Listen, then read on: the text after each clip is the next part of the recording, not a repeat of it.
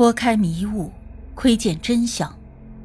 这里是罪案追踪，我是主播阿白。凶案或许离奇残忍，但作案的动机往往代表了人性的欲望。追踪真实罪恶，重返凶案现场。让我们开始今天的案件吧。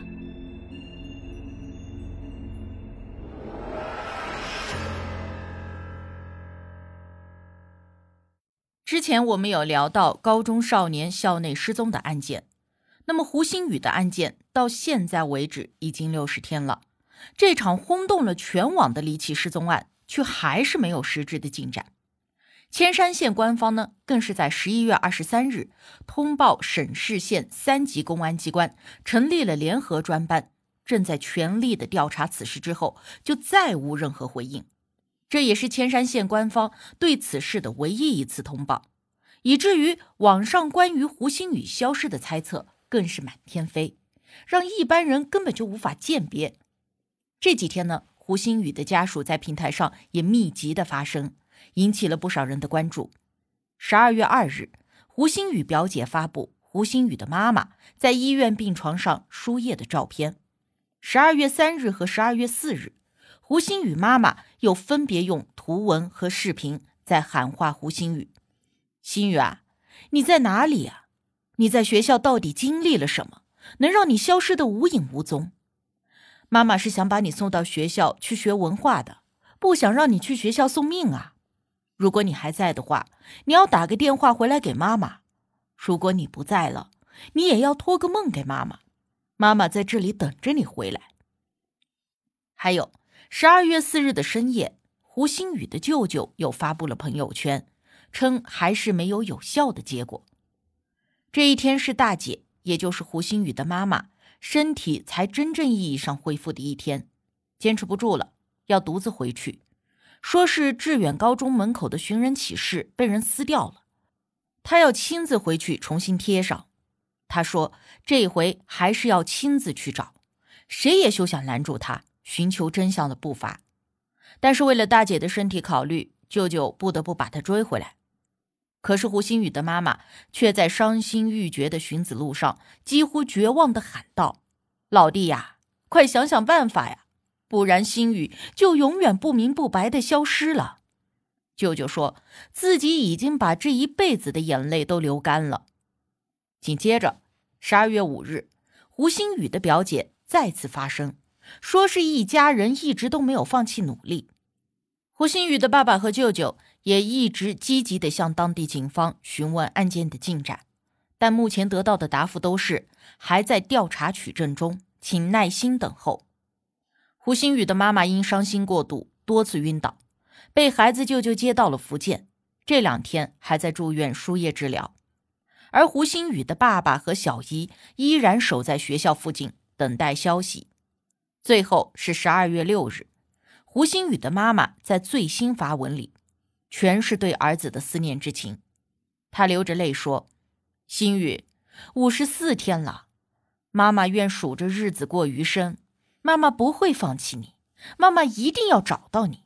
不管怎么样，谁也不能把你从我的身边抢走。”而舅舅也在朋友圈里最新发声，称道：“只有把孩子还给我们。”越完整，您的罪恶越轻；越完整，或许我们越会宽容。舅舅还说呀，他们已经把悬赏的金额提高了。如果能够提供重要的、有价值的、经公安机关确认过的关键线索，奖励十万元；如果能够提供直接找到人的有效线索，奖励二十万元。虽然我们无法知道这两天胡星宇的亲人们密集发声到底意味着什么。但至少啊，透露出了两个信息：第一，网传家人已经回老家的信息不实；第二，网传家属被控制的传言也不实。此前，胡星宇的表姐也发视频说，家属是自由的，但除此之外，没有更多案件相关的信息透露。家属对于案件的声音也越来越少。包括多家权威的媒体去采访，也大多没有什么可以报道与案件相关的新闻。的确，因为这个案子啊实在是太过离奇了，又是发生在监控的盲区。经过前期警方的寻找，还有外地搜救犬提供的线索，可能对案件的侦破并没有太大的帮助，这让案件陷入了困局。再者就是家属的压力，害怕误导大家，更怕伤及无辜，但是由此又会引发私聊的质疑。但这份压力本来就不该让家属承担，相关部门若不及时发声，讳莫如深，只能引发舆论更多的猜测。让谣言和恐慌蔓延。我们也不知道这样的等待到底还要持续多久。特别是胡星宇的表姐还曾透露了一个信息，那就是在十一月二十九号凌晨的时候，胡星宇江西老家屋子附近的村道上新安装了四个监控，其中一个摄像头还直接就对着胡星宇家的后堂屋。家人说，只知道是凌晨两点来装的。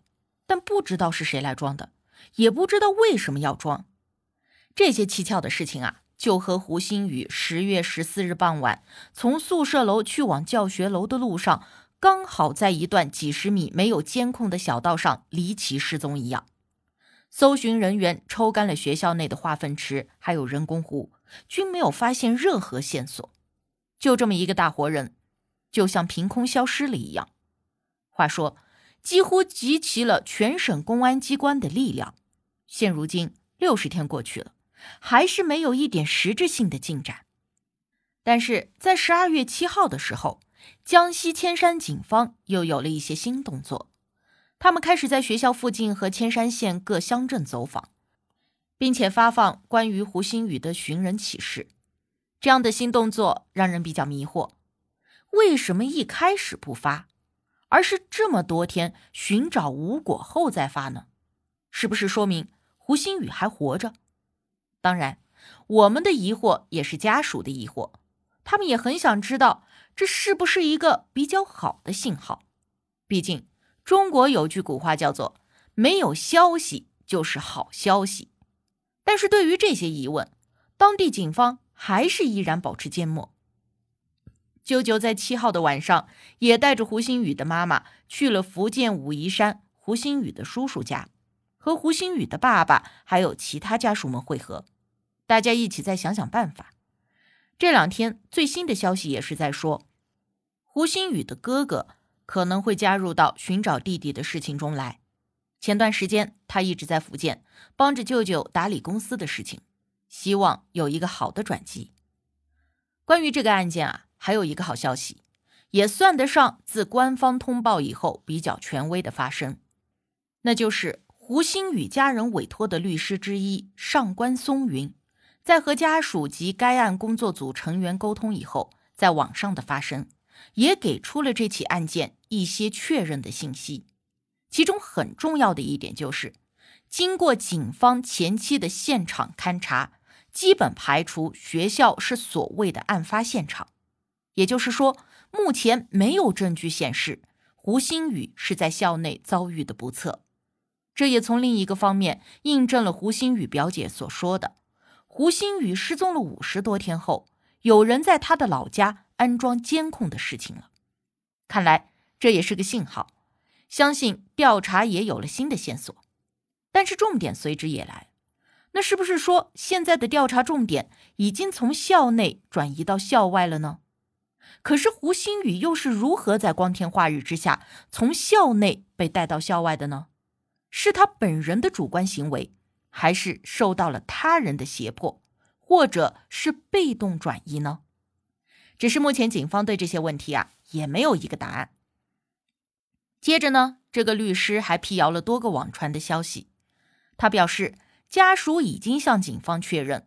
并没有任何胡星宇学校的工作人员被警方采取强制措施，也就是说，前段时间网传的光头老师被警方带走控制，根本就是空穴来风。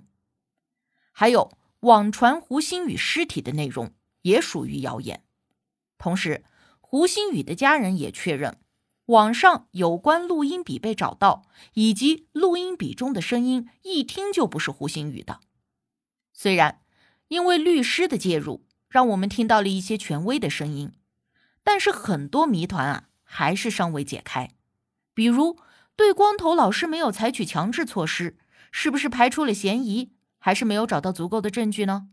还有，监控日志到底有没有被删除？如果有，又是何人所为呢？